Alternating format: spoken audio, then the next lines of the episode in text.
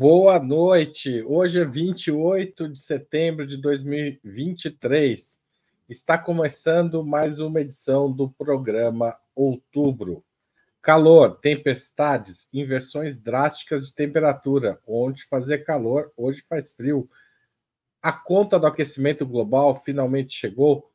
A questão ambiental tem sido, como todos vocês que acompanha a Opera Mundi sabe, um tema frequente dos discursos do presidente Luiz Inácio Lula da Silva, especialmente em sua agenda de, via... em sua agenda de viagens ao exterior.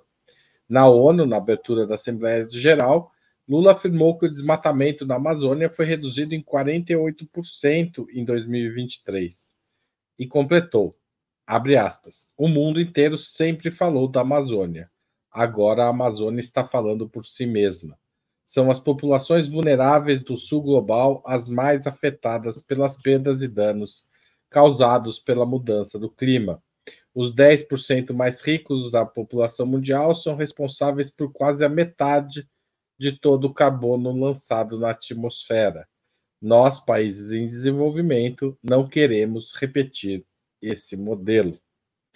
Diante, fecha aspas, diante de um problema global, o que podem os estados nacionais e o brasileiro em particular fazer para reverter as mudanças, essa tendência de mudanças climáticas radicais e de eventos extremos?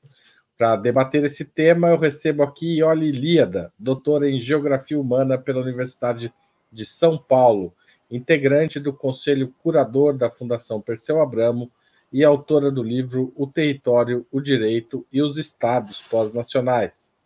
Mônica Bruckmann, professora do Departamento de Ciência Política da Universidade Federal do Rio de Janeiro e uma das principais estudiosas do desenvolvimento econômico latino-americano.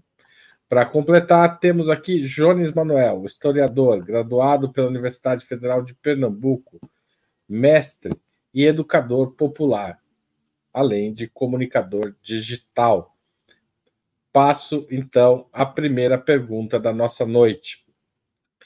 O Brasil, obrigado a vocês três, aliás, antes de passar a primeira pergunta. O Brasil pode reduzir suas emissões de gases de efeito estufa, mas se o esforço não for global, o país continuará sujeito aos efeitos das mudanças climáticas em andamento. Nesse contexto, eu pergunto: o que pode fazer um Estado nacional diante de um problema global no sentido estrito da palavra. E olhe, Líada, você começa. Boa noite, Haroldo, Jones, Mônica. É, boa noite a quem nos assiste. É um prazer estar de volta depois de duas semanas, né? Na verdade, eu estava em greve por conta do reloginho, mas não consegui derrubá-lo. Então, tive que voltar, né? Enfim. Mas brincadeiras à parte, realmente é muito bom estar de volta. E eu queria eh, levantar uma questão que antecede esta pergunta, para poder respondê-la da forma que eu considero adequada. Uma coisa que me incomoda nos documentos que discutem este, esta temática do aquecimento global e das suas consequências, mesmo uh, aqueles documentos sérios, né, como os, os os relatórios do, do painel intergovernamental sobre. Eu sempre tenho que ler em português, porque painel intergovernamental sobre mudanças climáticas, né? Aqui na sigla inglesa é IPCC. Mesmo os, os relatórios do IPCC, que são sérios, são feitos por cientistas uh, respeitáveis, algo que me incomoda é que ali sempre aparece a ideia de que os homens estão causando o aquecimento global a atividade humana, ou, na melhor das hipóteses, a humanidade, está causando aquecimento global. Ora, a relação dos homens com a natureza, ela não se dá de forma individual. Isso é uma abstração. O homem se relaciona com a natureza é, através da sociedade de que ele faz parte.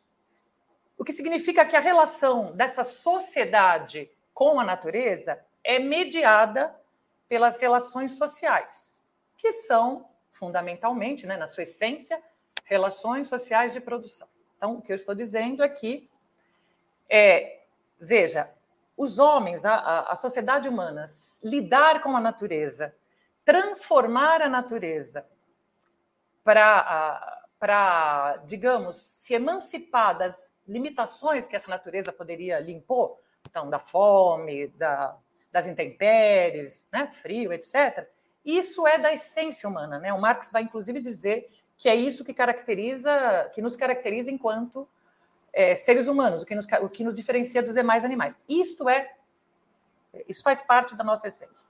Agora, nós estamos sob um modo de produção específico, que se chama capitalismo.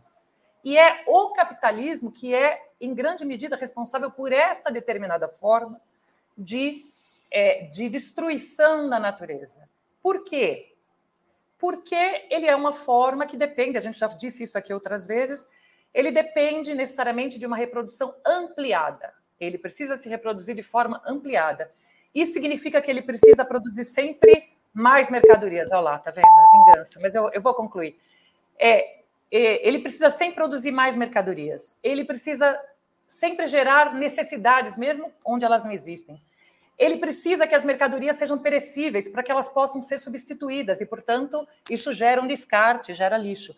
Ele precisa de mais e mais energia, ele precisa explorar os recursos que estão sob a terra e outras matérias-primas para barateá-las, para que elas tenham, para que você tenha elas em, em, em, que você não tenha escassez e que, portanto, isso não afete o preço e não afete, não afete o custo de produção. O que eu quero dizer com isso? E aí, para ligar com a sua pergunta, depois a gente pode desenvolver mais isso. É que o, uh, o que o Estado Nacional pode fazer depende do quanto ele está, é, o quanto ele deseja enfrentar portanto, esta tendência do capitalismo e o quanto também ele tem força para isso. Mas depois a gente pode falar mais sobre isso, já que o reloginho apitou. Tá bom, olha, a gente deu para sacar onde você vai chegar, mas a gente chega nas próximas perguntas. Jones Manuel, a palavra é sua. Olá, Ioli. Haroldo, Mônica e todo mundo que está assistindo a gente. Primeiro, só um negócio que eu achei engraçado. O Haroldo falou que eu sou mestre, mas não falou em quê, né? Para quem está curioso, eu sou mestre em Kung Fu, gente. E isso é sério, eu fiz Kung Fu por muitos anos. Infelizmente, eu não tive a oportunidade de alcançar a faixa preta. Mas na época do Kung Fu, a gente chamava o professor de mestre, né? Ele fazia a questão. Então, a gente no dojo falava mestre para lá, mestre para cá. Isso me lembrou. Vamos lá, gente. Eu vou aproveitar essa pergunta para fazer meu esporte preferido, né? Que é, é tratar de como uma política de austeridade impõe limites estruturais a qualquer transformação que a gente possa enfrentar seriamente as mudanças climáticas. Porque, veja, a gente tem aqui três níveis de análise básico. Primeiro nível de análise é um nível de análise, por assim dizer, mais estrutural do enfrentamento ao capitalismo. Isso que Oli começou a desenvolver e o reloginho impediu de concluir todo o raciocínio, que é o modo de produção capitalista, o metabolismo de reprodução do capitalismo, tende necessariamente a um consumismo exacerbado, a criar obsolescência é, programada das mercadorias para se consumir mais rápido, tem toda uma propaganda estimulando níveis mais aligeirados de consumo as práticas produtivas não estão guiadas pela responsabilidade ambiental, mas sim pela lógica do lucro. E aí é, você tem vários mecanismos de burlar a legislação ambiental, as poucas protetivas que existem é, para garantir a taxa de lucratividade. Enfim, é meio que irracional gastar a quantidade de água que a gente gasta para produzir soja, mas soja é um produto muito lucrativo no mercado mundial, então vai ser produzido soja, e meio que foda-se se isso é um desperdício de recursos naturais, a gente deveria estar produzindo feijão e arroz. Então, é um primeiro nível aqui que no capitalismo os limites às mudanças climáticas são necessariamente limitados perfeito? A gente não vai conseguir enfrentar de frente o problema. Só que no capitalismo dá para você ter uma política econômica que dê um enfrentamento dentro dos marcos do capitalismo aos problemas é, que são colocados pelo modo de produção capitalista e os limites do Estado Nacional. É isso passa por uma política econômica que desincentive atividades primárias exportadoras e extrativistas, especialmente as mais lesivas à natureza, que desenvolva um complexo nacional de ciência, tecnologia e inovação, que faça mudanças produtivas importantes, que reduza os impactos na natureza. Isso passa por investimento e criação de novas fontes de, de, de, de, de energia e por aí vai, que reduz o consumo de combustíveis fósseis. Só que nada disso é possível com um novo teto de gastos É isso. É basicamente conversa. o Ministério do Meio Ambiente e Mudança Climática tem um orçamento para o ano que vem de 3,6 bilhões. A gente que é pobre, que é pobre, a gente assim, cara, aí 3,6 bilhões é muito dinheiro, né? É um troco. É um troco, um troco. É o que se paga em dois dias e meio de juros da dívida pública, sabe? Então, com 3,6 bilhões de orçamento para 2024, o Ministério do Meio Ambiente e da Mudança Climática vai ser o Ministério do Carimbo e o Ministério que vai lançar algumas políticas públicas de baixo impacto e vai ter muito discurso nos fóruns internacionais aí sobre a importância do meio ambiente da Amazônia. Obrigado, Jones. Passa a palavra para Mônica Bruckmann. Tá sem áudio, Mônica. Obrigada, Haroldo. É, boa noite, Iones, é, Ioli e ao público que nos acompanha. É, bom, eu concordo com o que a Ioli e o Jones colocaram como marco um pouco mais geral da, da nossa análise. É, definitivamente, uma política séria de enfrentamento da crise climática só pode ser é, não só elaborada, mas levada à frente com acordos globais. E a gente pode avaliar que, mesmo dentro do modo de produção capitalista, com todas as características que o Jones colocou, de uma capacidade colossal de destruição da própria base material onde se produz, é, mesmo nessas condições, é, de, de, enfrentar a crise climática nesse contexto, eu acho que é fundamental ter alguns acordos globais, e nisso temos avançado pouco. Tivemos vários fracassos, o protocolo de Kyoto, inclusive o Acordo de Paris, eh, que alguns países importantíssimos na emissão de gases de efeito estufa se retiraram durante um período, depois voltaram, enfim, temos muitas dificuldades. Mas é, eu queria botar alguns exemplos do que eu considero que mostram claramente o quanto importante as políticas nacionais no contexto de uma coordenação regional e no contexto de uma coordenação é, planetária. O primeiro exemplo é, é, a última reunião do Tratado de Cooperação Amazônica, onde participaram todos os países amazônicos, não sei se são nove ou dez, porque nesse caso inclui-se a França, que devido à Guiana Francesa é também um país amazônico, mas é, é um espaço de articulação que está se dinamizando muito, um dos acordos eh, das, da declaração final e os acordos da reunião foi, por exemplo, a necessidade de criar um protocolo adicional para eh, permitir criar uma instância de presidentes, chefes e chefas de governo e de Estado dos países amazônicos para produzir políticas e tomar decisões comuns em torno à Amazônia. E por que a Amazônia? A Amazônia é, é o principal mecanismo natural de captura de carbono. A principal floresta úmida do planeta e ela tem a capacidade de retirar gases de efeito estufa da atmosfera.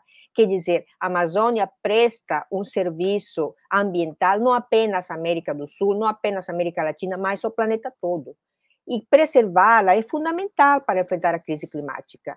Mas, junto com isso, nós temos alguns outros aspectos que têm a ver, por exemplo, com preservação de recursos hídricos. Quando a gente faz um levantamento de dados sobre eh, a, os inventários de recursos hídricos em cada país da América eh, do Sul, por exemplo, vemos que o nível de dependência dos inventários de recursos hídricos de cada país é entre 50% e 70% desses recursos de água doce que são gerados fora de cada país. Portanto, pensar numa, numa gestão eh, da bacia hidrográfica e dos, da, das reservas de água doce subterrâneas na América do Sul passa necessariamente por uma coordenação interestatal, criar mecanismos de monitoramento, de acompanhamento, grandes sistemas de gestão de dados, de informação, porque se você não tem informação, você não tem monitoramento, não tem capacidade nenhuma de um controle, digamos, territorial dos efeitos eh, que estão se produzindo nos territórios comuns, na Amazônia, etc.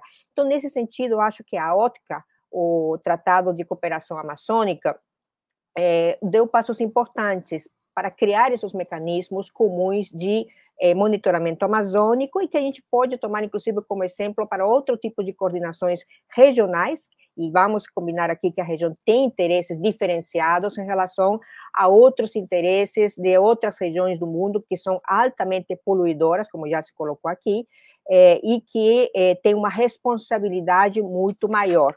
Nós acho que poderíamos resumir isso com a máxima de que nós temos responsabilidades comuns, mas, como bem colocou Ioli, temos é, aspectos diferenciados nessa responsabilidade. São comuns, mas são diferenciadas, e a diferença tem a ver com a capacidade de poluição que cada país e região teve e tem na economia mundial e no sistema como um todo. Obrigado, Mônica. É, eu percebi que essa pergunta não deu tempo para ninguém, né? Nada. Mas eu vou. eu vou passar para a segunda pergunta, mas se vocês quiserem retomar um pouco o, o tema da primeira, acho que é bem razoável.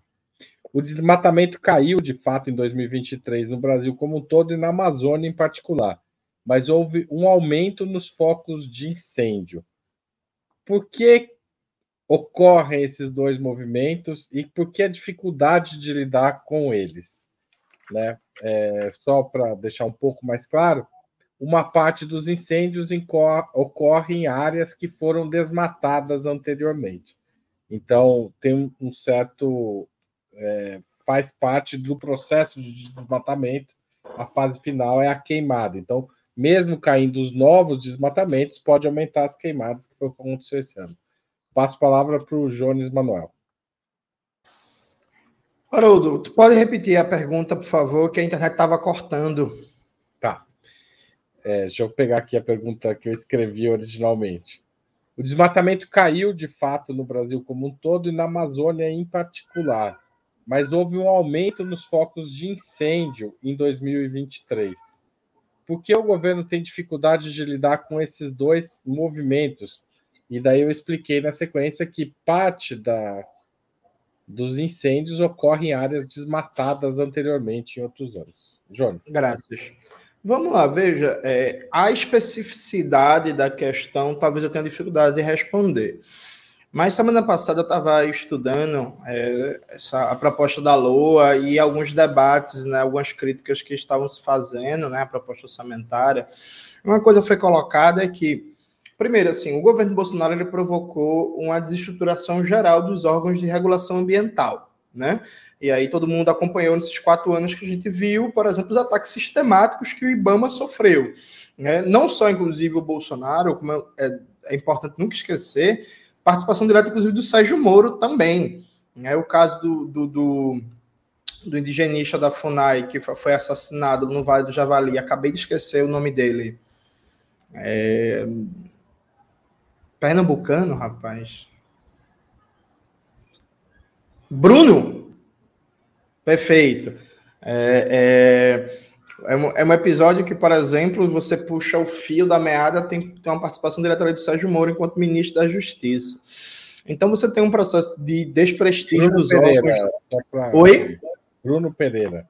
Perfeito, muito obrigado você tem um prestígio, você tem um processo, desculpa, de desprestígio das instituições, de é, falta de recomposição de quadro de funcionários, de quebra de memória né, institucional em vários aspectos, por descontinuidade de projetos, por demissões, por perseguições, por mudanças arbitrárias de setores. Então, há todo um processo de recomposição de quadros, né? De dar, voltar a ter uma cadeia de funcionamento normalizada, estabilidade, volta de prestígio, de bom funcionamento, garantia de segurança, inclusive, né, dessas, é, dessas organizações de fiscalização ambiental. Isso por um lado.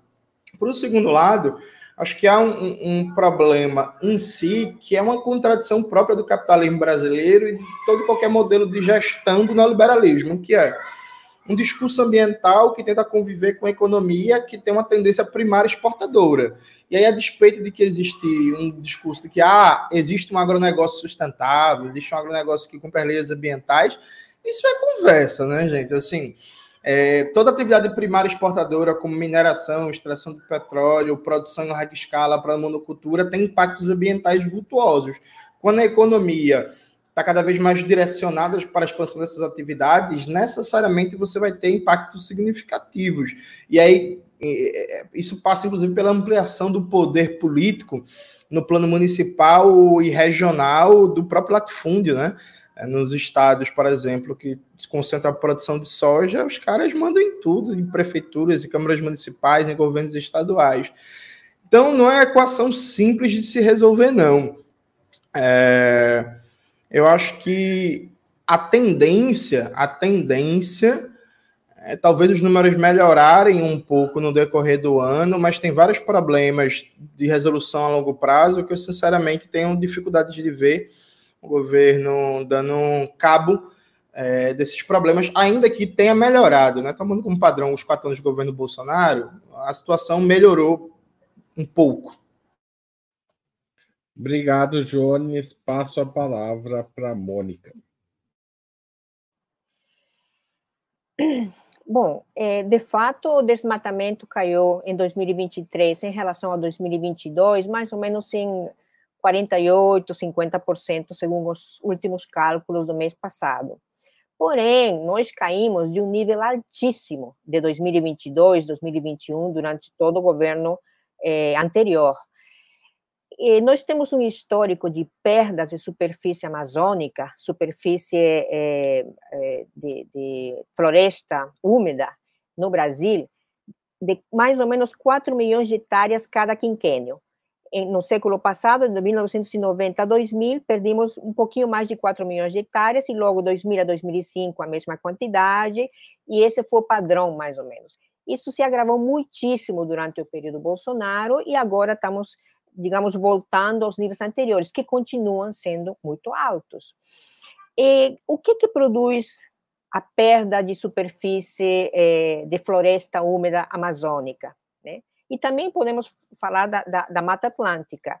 Eu acho que são dois fatores. Você bem colocou a questão do agronegócio, né, a agropecuária, que é o principal, é, a principal atividade econômica que produz as queimadas, é, que não são queimadas produto de, um, de, de, de, ondas de calor extremo, mas queimadas produzidas por uma atividade econômica, é, inclusive muitas queimadas e muito desmatamento ilegal, né?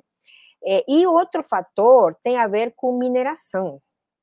Isso é muito menos falado, mas a mineração também tem um impacto muito grande na contaminação dos recursos hídricos, na contaminação dos territórios e perda ou é, degradação amazônica. 87% da mineração produzida no Brasil é na região é, da Amazônia, da Amazônia e da Mata Atlântica. Então, estamos falando, falando de todo o norte do Brasil, é, Pará, Piauí, Mato Grosso, enfim. A região amazônica está fortemente impactada pela mineração. Então, se o Brasil não tem mecanismos de controle dessas atividades econômicas, e se o Brasil não tem uma regulação é, muito mais rigorosa em torno a tecnologias que são utilizadas, por exemplo, para produzir ferro, a gente sabe que, além de uma enorme quantidade de recursos hídricos, tem queima de lenha, uso de carvão como fonte de energia, que produz uma devastação muito ampliada da, da atividade de mineração de ferro. Então, nós precisamos criar, primeiro, tecnologias muito superiores eh, para a atividade extrativa, que diminuam consideravelmente o impacto ambiental da mesma. Em segundo lugar, criar mecanismos de controle e de monitoramento das atividades realizadas não só na Amazônia, mas também na Mata Atlântica e, em geral, no território brasileiro. E isso significa contar com instrumentos eh, adequados para isso, instrumentos eh, monitoramento satelital, monitoramento de radares, monitoramento articulado com outros países amazônicos, etc. E eh, tem a ver com eh, uma regulação eh, e um conjunto, uma regulação e normas bastante mais avançadas, mas bastante mais, digamos, adequadas para a gravidade do momento atual em termos de enfrentar necessidade de enfrentar a crise climática do que temos nesse momento. Obrigado, Mônica. E olha, Ilíada. É, a pergunta parece é, muito específica, né? mas ela, na verdade, eu diria que ela é um estudo de caso, ela me permite exemplificar o que eu estava dizendo na pergunta anterior. Então, tratando especificamente da questão, a, a pergunta é por que o governo tem dificuldade para lidar com esses dois movimentos? Que o, o Haroldo mesmo já antecipou, talvez não sejam exatamente dois movimentos, né? Aqui a gente está dizendo que diminuiu o desmatamento, mas não diminuiu a queimada. É, sendo que uma parte da queimada está associada ao desmatamento, é o pós-desmatamento, né, para limpar o terreno. É, talvez o que, o que tenha acontecido, essa é uma das hipóteses, é que o, uh, os, uh, aqueles que querem uh, utilizar esse território ilegalmente, legalmente ou irregularmente, eles tenham antecipado esta queimada. E por quê? Bom, uma das hipóteses é uh, por conta da chegada do El mas a hipótese mais forte é que seja também por medo de que essa fiscalização, essa atuação do poder público no governo Lula seja mais intensa e impeça que essas queimadas aconteçam. Então, eles se anteciparam, considerando que o período é, em que existe mais queimada geralmente é o segundo semestre. Claro que para comprovar essa hipótese, a gente tem que ver como se comportam as queimadas na região nesse segundo semestre. Mas por que eu disse que ela é um exemplo? Porque justamente o que eu tentava dizer né, na, na, na primeira questão é que, bom, então há, um, há, um, há uma razão de fundo estrutural que o Jones e a, e a Mônica uh, uh, explicaram muito bem, né? Uh, complementaram muito bem o que eu disse muito genericamente na primeira minha primeira abordagem, que empurra empurra empurra a economia, empurra os agentes econômicos para esta devastação, né? E por isso é tão difícil lidar com isso.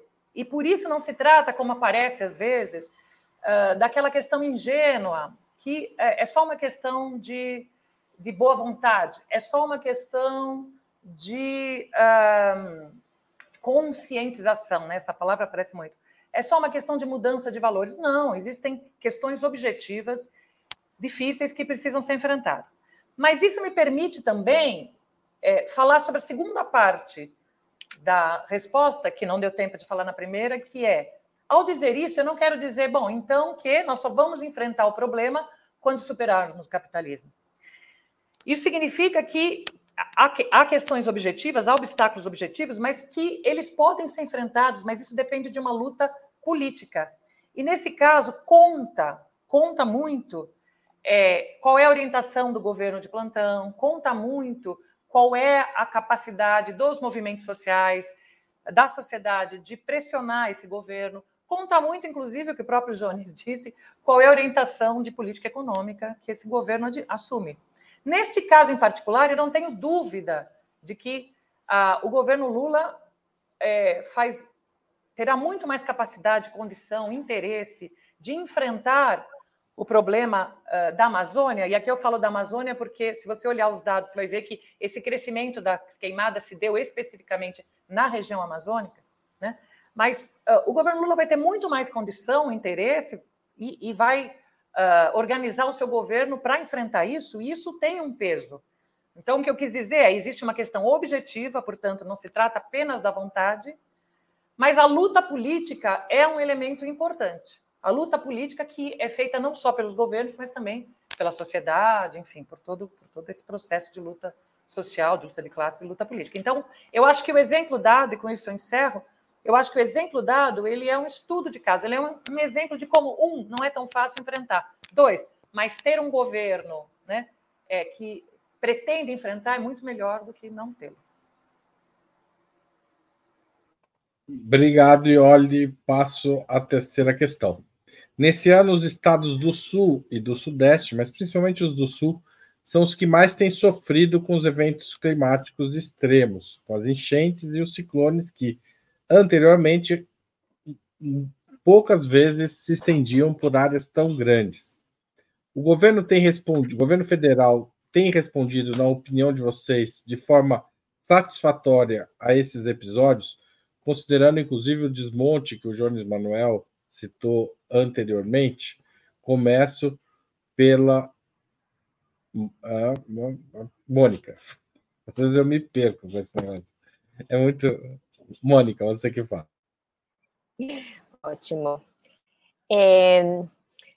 Bom, eu queria iniciar respondendo a pergunta com o seguinte: o fenômeno do ninho, é, ele, ele tem é, impactos diferenciados no Brasil. E é um fenômeno que se apresenta a cada dois anos, a cada quatro, cinco, até cada sete anos, e cada vez, eh, digamos, com períodos menores entre um episódio e outro. É, essa corrente quente marina, que nós temos tanto no Atlântico quanto no Pacífico, eleva a temperatura do oceano, com isso você eleva o nível de umidade, com isso você eleva a possibilidade de chuvas, e com isso você tem é, esses impactos diferenciados no caso do Brasil, é, ondas de frio geladas no sul do país e é, ondas de calor extremo no centro-oeste, no sudeste e no norte. Então, é, eu acho que impacta nessas duas dimensões. Claro, esse ano a gente viu é, uma, um impacto muito mais, digamos, com uma capacidade destrutiva muito maior no Sul, mas eu acho que tem um impacto é, muito mais global ao, ao Brasil como país e muito, digamos, é, articulado nesse sentido. Né? O aquecimento global produz inundações em regiões que já são úmidas, é, desertificação em, em, regiões que já são áridas, enfim. Então, é isso para dizer o seguinte: é, o que, que fez o governo brasileiro? A gente parte da ideia de que enfrentar fenômenos como esse e possibilidade de impactos e desastres como os que a gente viu no Rio Grande do Sul, eventualmente nós podemos ver com enchentes tremendas no, no, no Nordeste, enfim, em outros episódios, é, partem de uma visão mais estrutural do que, que o país faz para é, diminuir o, o impacto da crise climática no território e tudo que é feito regional e globalmente. Mas o, o que foi feito nesse caso foi enfrentar as consequências do desastre. E isso tem gravíssimos problemas, porque quando você enfrenta as consequências do desastre, você já teve, eh, digamos, perda de vidas, uma, uma, uma, dor colossal, inclusive por causa disso, perdas econômicas, etc. Eu acho que é indispensável que o país comece a desenvolver políticas sérias de prevenção perante esses desastres, de organização da sociedade perante eventualidades como essa, de proteção e segurança às populações eh, vulneráveis. Estou falando não apenas, estou eh, pensando, por exemplo, em épocas de enchente, as populações ribeirinhas, que são afetadas diretamente. Então, só com uma política de, de, de prevenção e proteção às populações vulneráveis, a gente vai poder amenizar o impacto de um fenômeno que, cuja tendência é a se agravar. Né? Então, acho que nós temos que pensar o fenômeno nesses dois níveis, de maneira mais geral regional e, e global e o que pode ser feito em termos de prevenção. Um exemplo muito interessante é, de prevenção na América Latina é Cuba. Nós sabemos que Cuba está numa região de tormentas permanentes que afetam Cuba, Flórida, Estados Unidos. A gente vê os desastres que causa na Flórida e quando entra para o território dos Estados Unidos e nós vemos as políticas de prevenção tão eficientes de Cuba que, apesar dos desastres materiais, tem uma preservação da vida das pessoas, de segurança das pessoas. E isso não é política que se improvisa, isso faz parte de toda uma visão, eh, digamos, eh, muito histórica, no caso cubano, e uma série de instrumentos de prevenção, de organização da população e eh, organização da, da ajuda que dá o Estado para uma série de mecanismos de proteção. Então, eu acho que isso é indispensável. Obrigado, Mônica. Passo a palavra para a Ioli. Eu tenho total acordo com a Mônica. É, eu tinha até aqui anotado que quando a tragédia aconteceu, bom, a Lula, Lula e o governo, né, mobilizaram todos os, os ministérios que poderiam ser mobilizados, ofereceu uma ajuda em certo sentido substancial, né, 741 milhões é, de reais, ofereceu uh, dinheiro que seria repassado para as prefeituras mais atingidas, num valor de 800 reais por uh, habitante, enfim, né? dentro daquilo que se poderia oferecer numa tragédia como essa, o governo tentou, uh, tentou agir da forma que julgou mais correta e, e, e, não, e não foi inerte. Né? Só que isso é o problema é que isso, isso tenta minimizar os efeitos quando já se teve perdas terríveis e muitas delas em vidas, né? em vidas que não que nada pode recuperar. Então eu concordo que o busilis, como se dizia muito antigamente, no tempo da minha avó, por favor, é a questão da prevenção. E veja, nem tudo pode ser prevenido. Porque eu concordo, há o problema do aquecimento global e há fenômenos atmosféricos que, tem, que são cíclicos no tempo geológico. Nós, geógrafos, gostamos de trabalhar com tempo geológico, no tempo da Terra. Claro, há vários estudos que mostram, para pegar o exemplo do Ninho, que uh, o El Ninho não é produzido pelo aquecimento global, tá? ele é produzido pelos ventos alísios. Eu não vou entrar aqui numa explicação, até porque o reloginho me bateria, sairia assim uma marreta e me bateria. Mas é, o que se observa é, como disse a Mônica, que o intervalo entre eles está cada vez menor, e isso coincide com o aumento da temperatura média da Terra. Então, obviamente, há uma interligação entre uma coisa e outra, mas o El Ninho é um fenômeno que já foi descrito há 120 anos. Há coisas que são difíceis de de prever. Mas veja só, quem são sempre os mais atingidos? Sempre. Aqueles que vivem em locais mais precários. Eu quero aqui lembrar algo que aconteceu no ano passado, aqui em São Paulo, né, no litoral aqui de São Paulo, litoral norte. É, os afetados, os mais afetados, embora algumas casas tenham sido inundadas, casas uh, de gente né, com, com posses, quem morreu foram as pessoas que viviam no morro. Então, ali se focou se enfocou muito, a imprensa enfocou muito a quantidade de chuvas. A quantidade de chuvas foi absurda, mas as pessoas não morreram pela quantidade de chuvas, elas morreram porque elas viviam em locais que não devem ser habitados. Tudo isso para dizer que é preciso, sim, uma política de prevenção. Isso tem a ver com é, políticas de moradia, tem a ver com não ou não morar em locais de risco ou dar condições nesses locais de risco a que as pessoas vivam sem correrem de fato riscos extremos, né? Então, isso vai desde da forma como a habitação tem que ser construída até um programa, como bem lembrou a Mônica, de evacuação que salve essas vidas a tempo. Para isso, e aí eu vou jogar essa deixar, né, fazer essa deixa para o Jones, para isso eu concordo com o Jones. Para isso precisa de dinheiro, precisa de Estado e precisa de dinheiro. Jones Manuel, agora que a Ioli concordou com você, siga adiante. Mas eu e a Ioli, a gente sempre concorda, pô. É, a gente. Eu nunca, vi sei, gente, é que... eu nunca vi a gente discordar aqui nesse programa. É, é, essa afirmação pode até pegar mal eu, para Ioli. Tô ficando preocupada, tô ficando preocupada. Mas assim, ó, falando sério agora, é, eu acho muito difícil avaliar responsabilidade nesse caso, porque depende, inclusive, como você vai debater responsabilidade. Porque vamos pensar de boa perspectiva. Vamos lá. Vamos imaginar que o Brasil, nos últimos 20 anos, teve né, um projeto político é, na presidência que majoritariamente foi petista. Se você pensar a responsabilidade como longa duração histórica, e dizer que na nova república nenhum dos governos, inclusive o governo petista, enfrentou a questão estratégica do déficit de moradia, as pessoas morando em situação precária, de uma preparação das mudanças climáticas para um país que tem uma parte significativa da população morando no litoral e não sei o quê, pode até se dizer que sim. Se você pensar na reação imediata a uma tragédia, aí eu acho que não, porque assim as pessoas estão morando em situação precária, não tem um sistema adequado de, de, de, de monitoramento, de evacuação, falta dinheiro para a defesa civil, tem, pra, tem déficit nos bombeiros, não sei o que, etc, etc.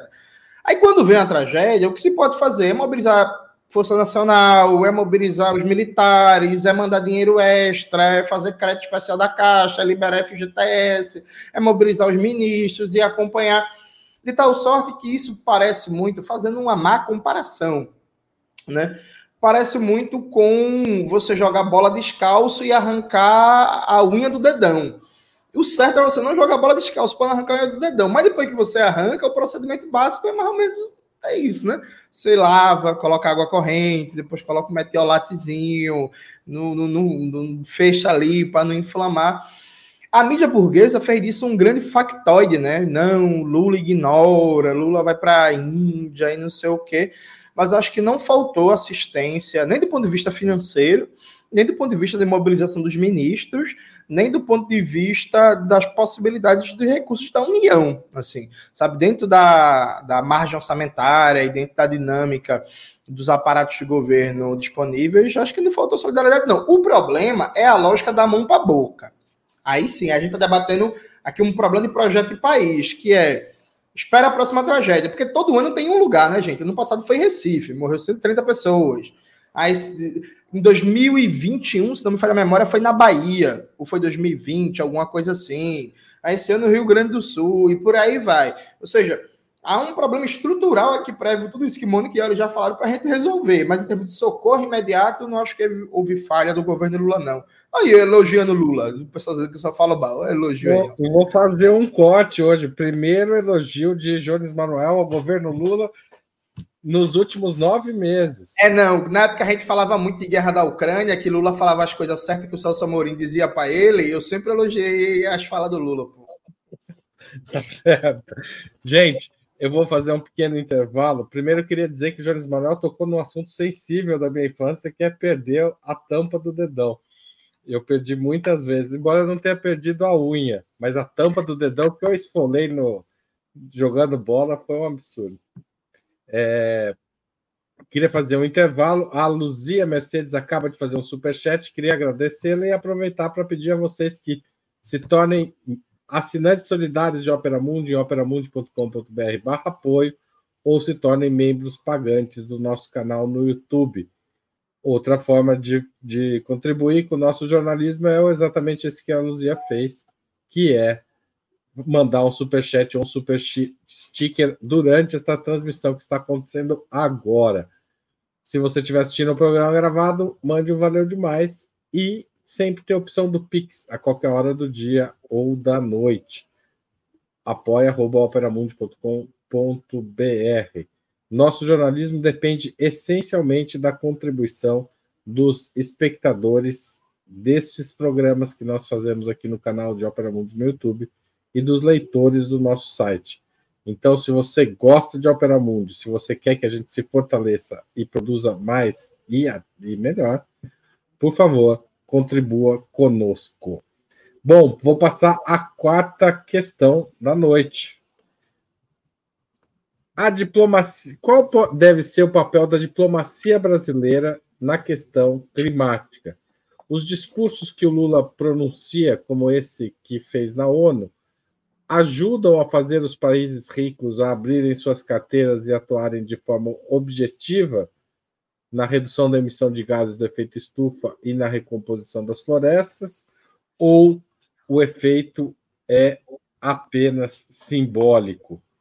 E olhe, você começa.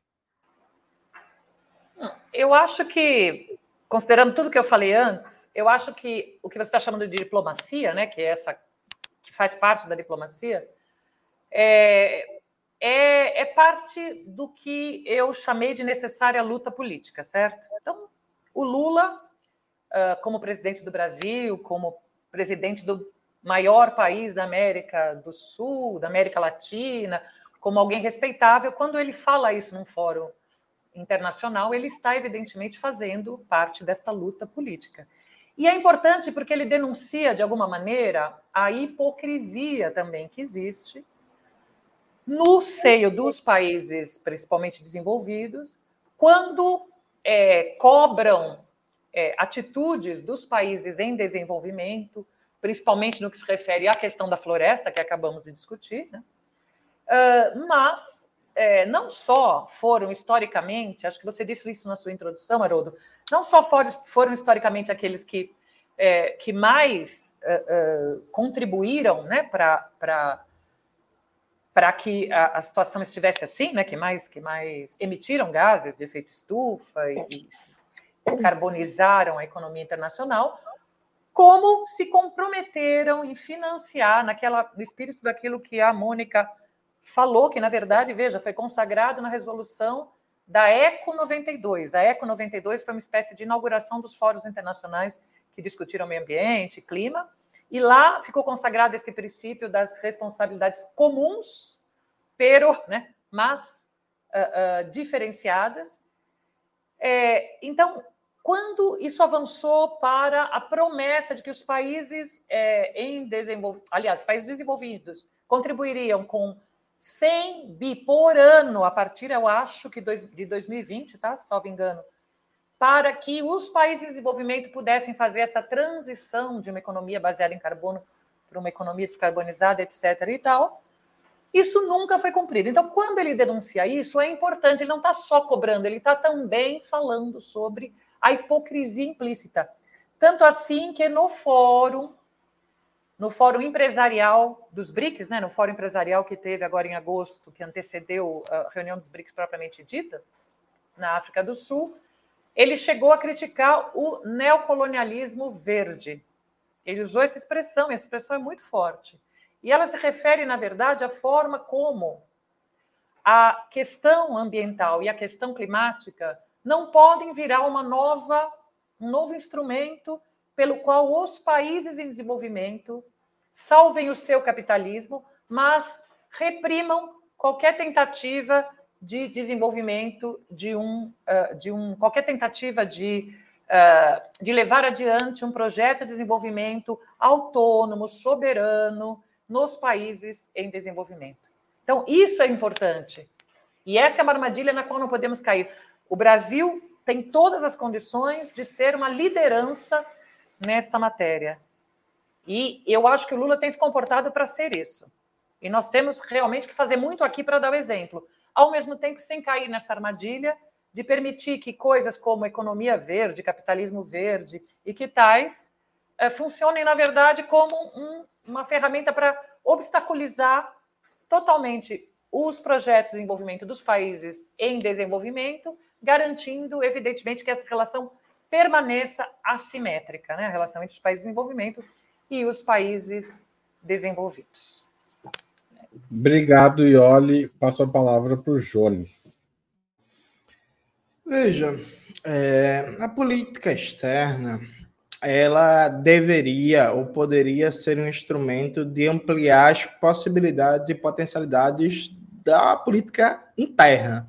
Né? Então, por exemplo, só dando um, um exemplo para ilustrar, se você tem como objetivo estratégico de política externa, interna aumentar a complexidade produtiva da economia, desenvolver um sistema nacional de inovação, adensar a complexidade tecnológica do parque produtivo nacional, você vai fazer uma política externa que vai buscar esse, viabilizar esse objetivo, né? ajudar a viabilizar. Você vai buscar uma política externa que traga transferências tecnológicas, que traga possibilidades de joint ventures com países que têm um domínio tecnológico mais avançado que o seu, cooperação acadêmica e por aí vai. O problema do governo Lula é a incoerência entre a política interna e a externa. E aí, veja, gente, é isso mesmo, é incoerência. Percebe? Então, veja, tem importância uma figura da fama do Lula, que Lula é uma das pessoas mais famosas do mundo hoje, né? Então tem importância a, a, pessoa do peso do Lula em fóruns internacionais de visibilidade global, portanto, fazer os discursos que ele faz em defesa da questão ambiental, responsabilizar os países industrializados, os países imperialistas, como é mais preciso falar, é, de fazer uma crítica a esses elementos né, que, que, que ele colocou de, de, o debate ambiental não pode virar um, um trave ao desenvolvimento dos países dependentes subdesenvolvidos tem, é muito massa, né? Isso vai passar nos jornais, na rádio, nas revistas, no mundo inteiro, sabe? Enquanto quando Lula deu o um discurso lá na ONU falando mal do neoliberalismo, nas TVs do Quênia, da França, do Nepal, da Rússia, da Bielorrússia, de Angola, de Moçambique, provavelmente noticiaram lá. O presidente do Brasil, Luiz Inácio Lula da Silva, falou na Assembleia da ONU e tal. É importante. Agora, não guarda coerência, assim sabe? A gente tá, por exemplo, no, na semana que o Lula fez o discurso lá na ONU, foi a semana que o Ministério da Fazenda, em acordo com a bancada do PT no Congresso, o Zeca Disseu meteu um dispositivo lá para anular o piso constitucional de saúde esse ano. Tipo assim, tem um debate, por exemplo, é, de que há uma possibilidade de estrangulamento orçamentário dos ministérios, né, a partir de 2025, por causa dos pisos constitucionais, e ou se fala em rever os pisos constitucionais, ou se fala até já, algumas figuras começaram a circular a ideia agora de é, reduzir o número de ministérios, de tentar aglutinar vários ministérios em um só, como secretarias.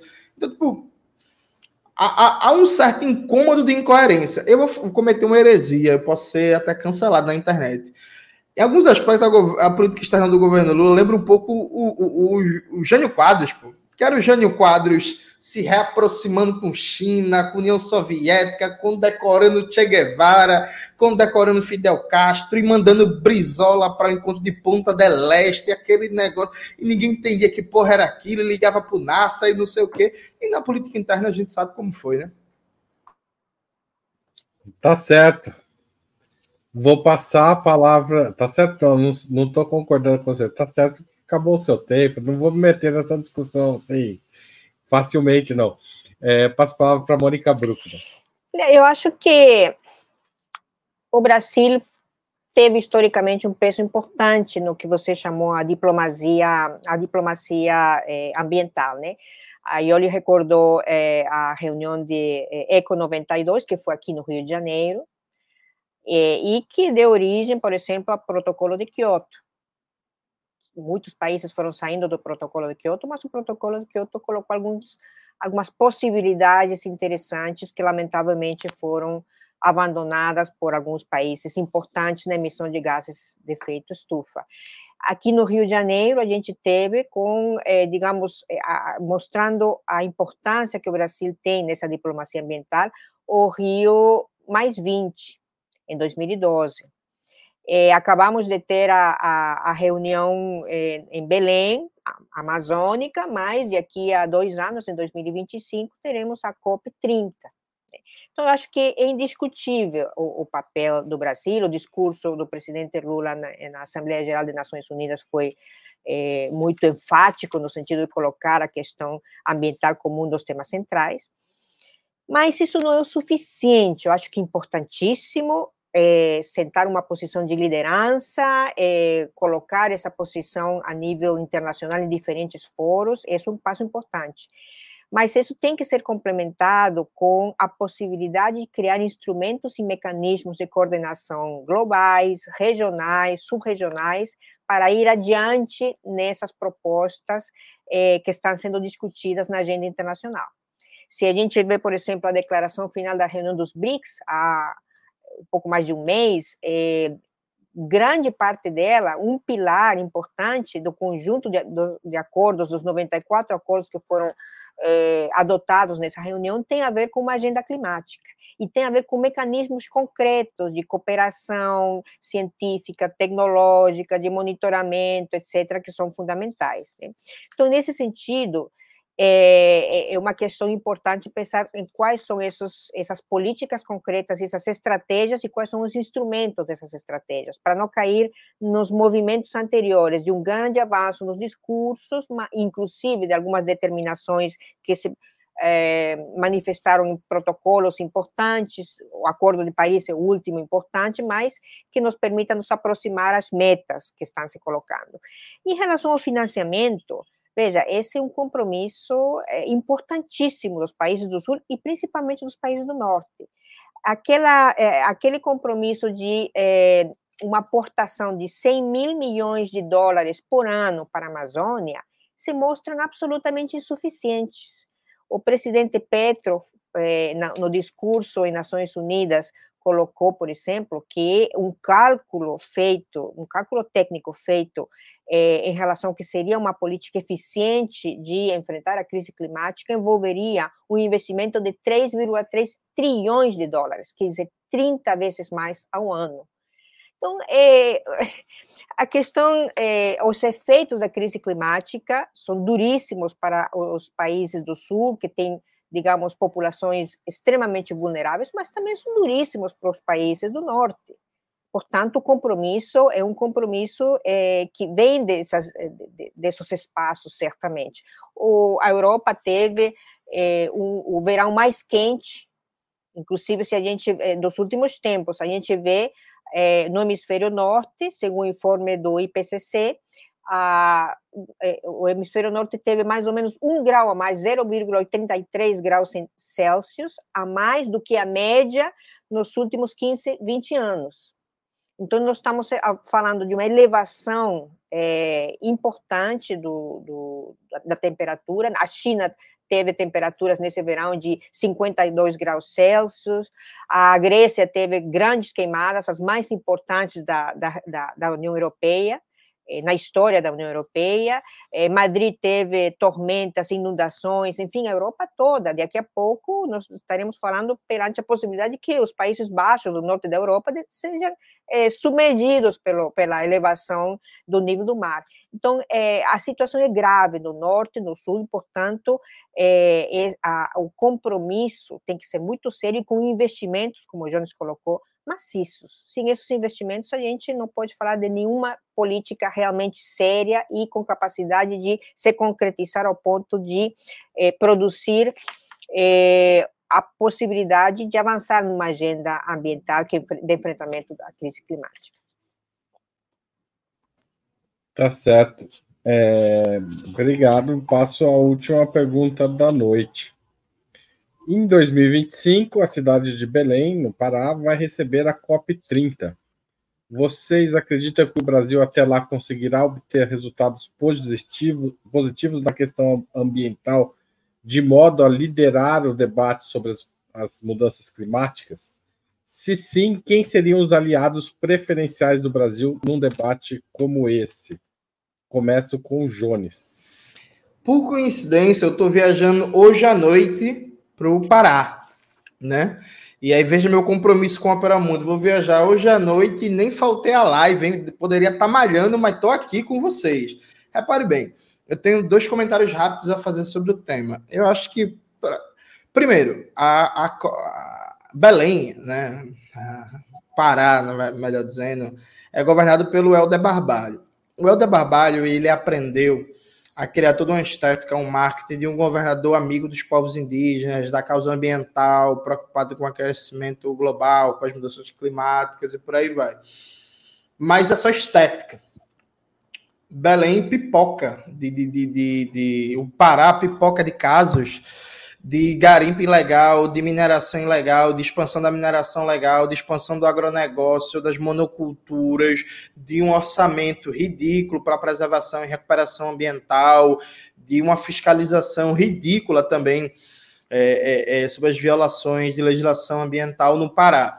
Então, acho que a primeira coisa, acho que é muito sintomático um evento dessa magnitude acontecer em Belém do Pará, em que você tem um quadro político de uma oligarquia tradicional, inclusive que ficou rico, é, é, com todo esse histórico primário exportador né, das oligarquias brasileiras, e que aprendeu a como trazer visibilidade, a como trazer prestígio para o seu Estado a partir de um discurso é, moderno, de modernizar a oligarquia dos barbalhos, né? Porque quando eu entrei na política, o nome, né, barbalho, a gente falava das oligarquias, a oligarquia Sarney, no Maranhão, oligarquia Mendonça, oligarquia Barbalho, ele aprendeu a modernizar a o nome da oligarquia dele, né? então virou meme, é o rei do norte, pegaram aquele meme daquele Jon Snow do Game of Thrones e ficaram com ele e tal. Então aprendeu uma, um marketing moderno, a modernizar a imagem da oligarquia, assimilar esse discurso ambiental que não significa nada. O segundo ponto, para não chover numa olhada sobre a questão orçamentária, porque veja, gente, é, o, o, campo keynesiano desenvolvimentista está tão morto, tão, tá tão acanhado, que eu até parei um pouco mais de falar de revolução e estou falando muito até de orçamento público, porque tem pouca gente falando. Mas veja, não se faz política pública sem dinheiro, né? Como falei, o orçamento de 2024 do Ministério do Meio Ambiente e Mudança Climática é 3,6 bilhões. Isso é um troco. E a gente tem, nesse momento, nessa conjuntura, a gente tem, um, por exemplo, uma guerra do agronegócio contra o governo Lula, né?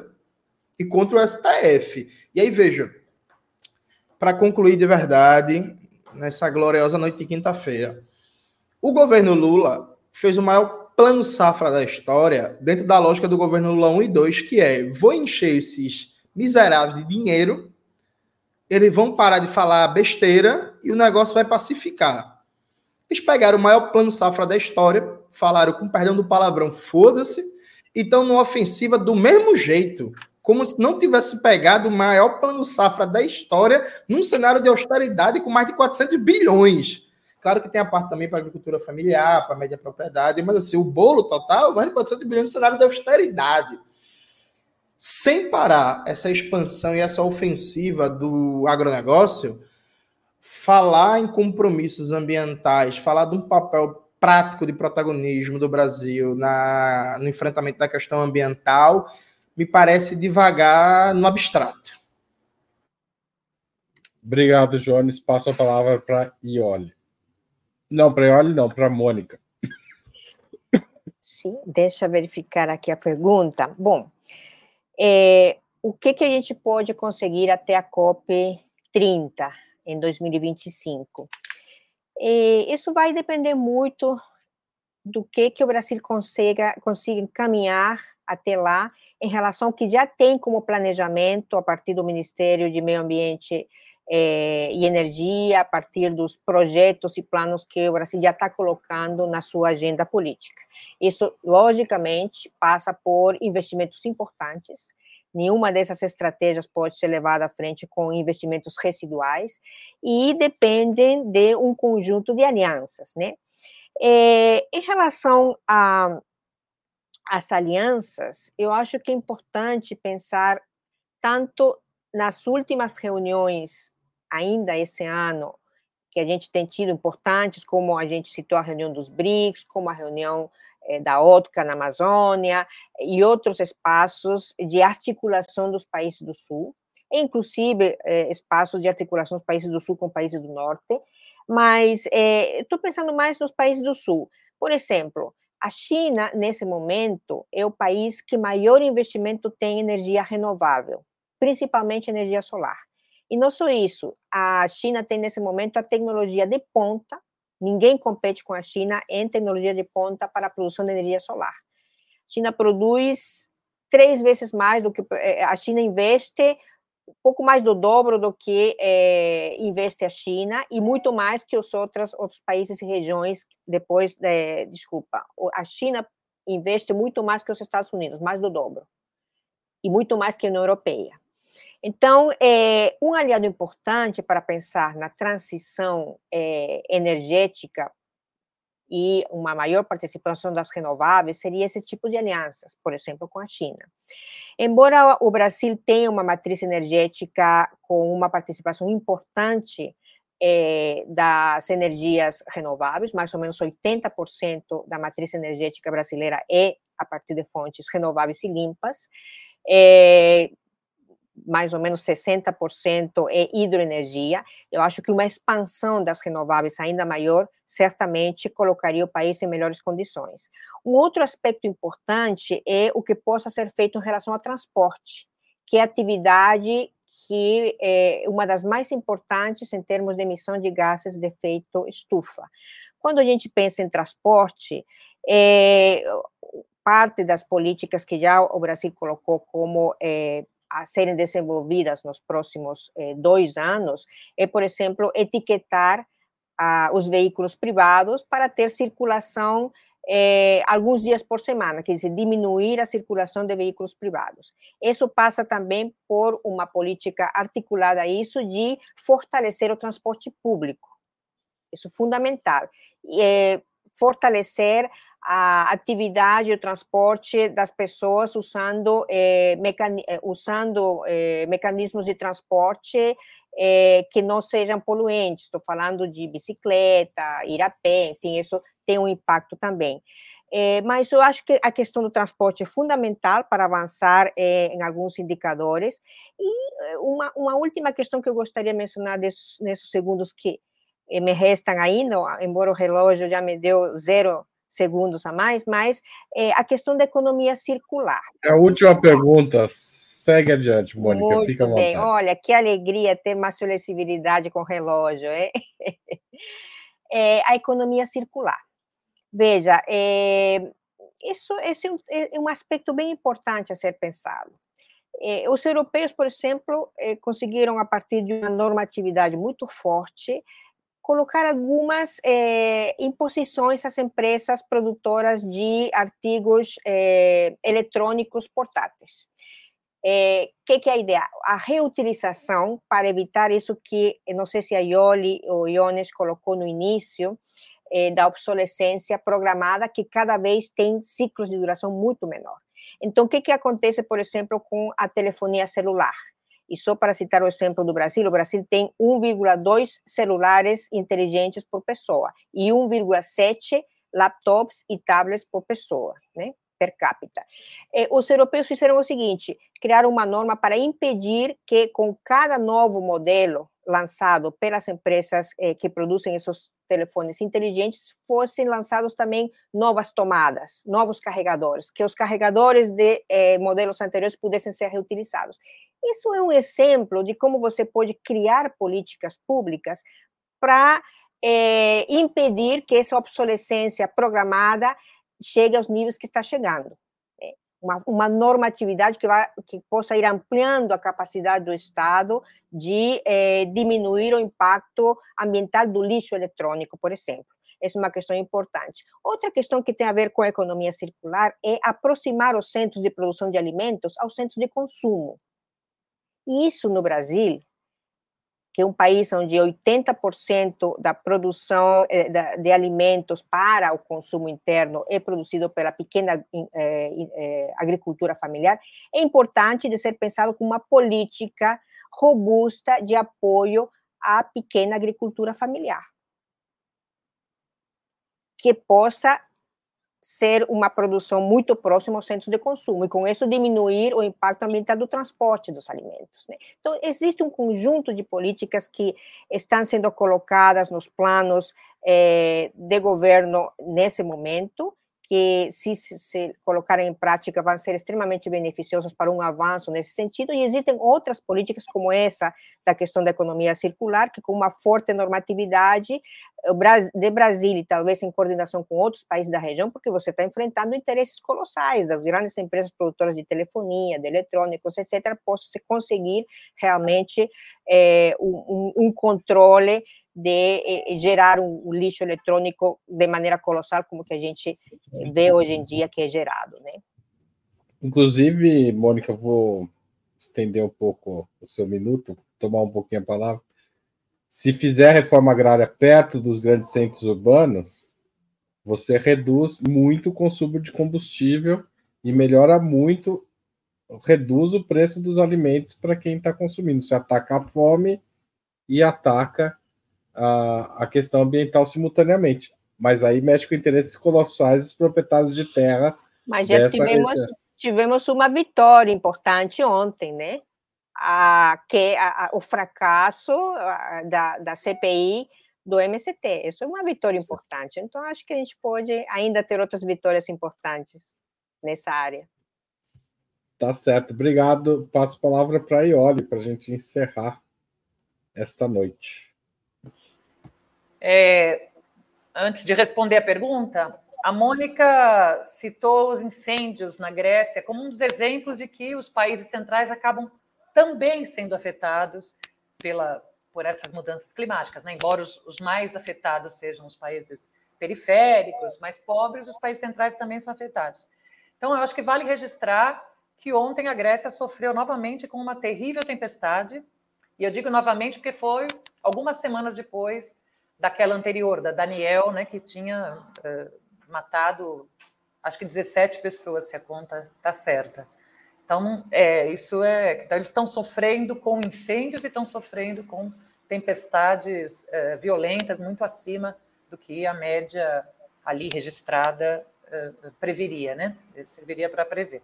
Bom, mas entrando na resposta, eu quero começar dizendo que eu acho muito importante o Lula ter proposto realizar a COP aqui. Quero começar com isso, porque eu acho que foi, foi um gol diplomático, é, é, foi um belo gol diplomático. Né? É, digo isso porque ele brinca muito quando ele fala a respeito, ele sempre diz que as pessoas discutem, ele vai nas COPs e as pessoas só falam de Amazônia. Então, em vez das pessoas falarem de Amazônia, é bom que elas conheçam a Amazônia. Mas tem algo que é mais importante, que também ele disse algumas vezes, que é não se pode discutir a Amazônia sem os amazônidas. Não, não, nós não podemos mais discutir a Amazônia sem os amazônidas. Então, o melhor lugar para discutir isso é na Amazônia, onde, de alguma maneira, os amazônidas poderão participar. De alguma forma, eles poderão participar. Bom, então essa é a primeira coisa. Agora, a pergunta é sobre se, é, literalmente, é sobre se será possível obter resultados positivos, os resultados prometidos. Eu acho que, eu espero que sim, Eu acho que o governo fará, uh, isso é muito importante para a visibilidade brasileira, para essa liderança brasileira, então eu acho que o governo dará uma atenção especial para isso. A Mônica já citou aqui vários exemplos de como isso pode ser obtido. É, mas lembro, como disse também o Jones e como eu mesma é, falei em, algum, em vários momentos aqui, que isso não depende só da vontade política, isso depende, por um lado, do enfrentamento a interesses, uh, a interesses adversos, a interesses do capital, a grandes interesses, interesse do agronegócio, interesse dos mineradores, etc. E depende também de dinheiro. Concordo Jones, hein? Depende de dinheiro. Eu não sei como é que se vai equacionar aí o problema do déficit zero vis-à-vis -vis as tarefas que nós temos para a COP 30, por exemplo, que é em 2025. Quais os aliados? Os de sempre. Os de sempre. Em primeiro lugar, os países da América Latina e Caribe, os amazônidas é, especialmente, né? Obviamente a COP, a COP não trata apenas de Amazônia, mas o Lula tem razão que a Amazônia tem virado um tema importante nesse debate, portanto, é, os países latino-americanos e caribenhos são os primeiros aliados, e em especial os amazônidas. Mas eu diria que o Sul global, de uma maneira geral, é aliada nesse debate, tem sido, e é importante que o Lula se coloque como, como uma liderança deste grupo, justamente por aquilo que discutimos aqui o programa todo as responsabilidades são comuns, mas elas são diferenciadas. E é muito importante essa unidade dos países do chamado sul global para cobrar dos países centrais a sua responsabilidade, não só financeira, mas também política. Concordo com o que a Mônica disse, com isso eu encerro, concordo com o que a Mônica disse em algum momento da fala dela, que é, é, é uma tarefa difícil, porque, como eu disse, existe, existe uma materialidade que conduz no sentido contrário, quer dizer, uma materialidade que tende a reproduzir as práticas um, que nos levam ao aquecimento global. Mas eu concordo que articulações internacionais de vários tipos, e a articulação do sul global, nesse caso, é fundamental, elas, elas são uma arma nesta disputa política importante, são uma arma fundamental, e acho que o Brasil vai buscar uh, se construir até a COP como essa liderança, e na COP uh, se, se consolidar como porta-voz nesse sentido. Mas também concordo que ele só conseguirá fazer isso se tiver feito a, a lição de casa. Né? Então, eu acho que é essa a nossa tarefa, mas eu acho que o governo tem isso claro, porque senão, obviamente, seria, seria um fracasso. A COP seria um fracasso. Tá certo. Queria agradecer a vocês três pela conversa, foi ótima. Jones, boa viagem. Espero que você chegue bem no Pará, animado. E até a semana que vem. Valeu. Tchau, tchau. Valeu a todo mundo que comentou, sugeriu coisas. Tem uma entrevista bacana sobre a Amazônia que a gente vai deixar no fim desse vídeo aí. Quem quiser assistir, vale a pena. Tchau, tchau.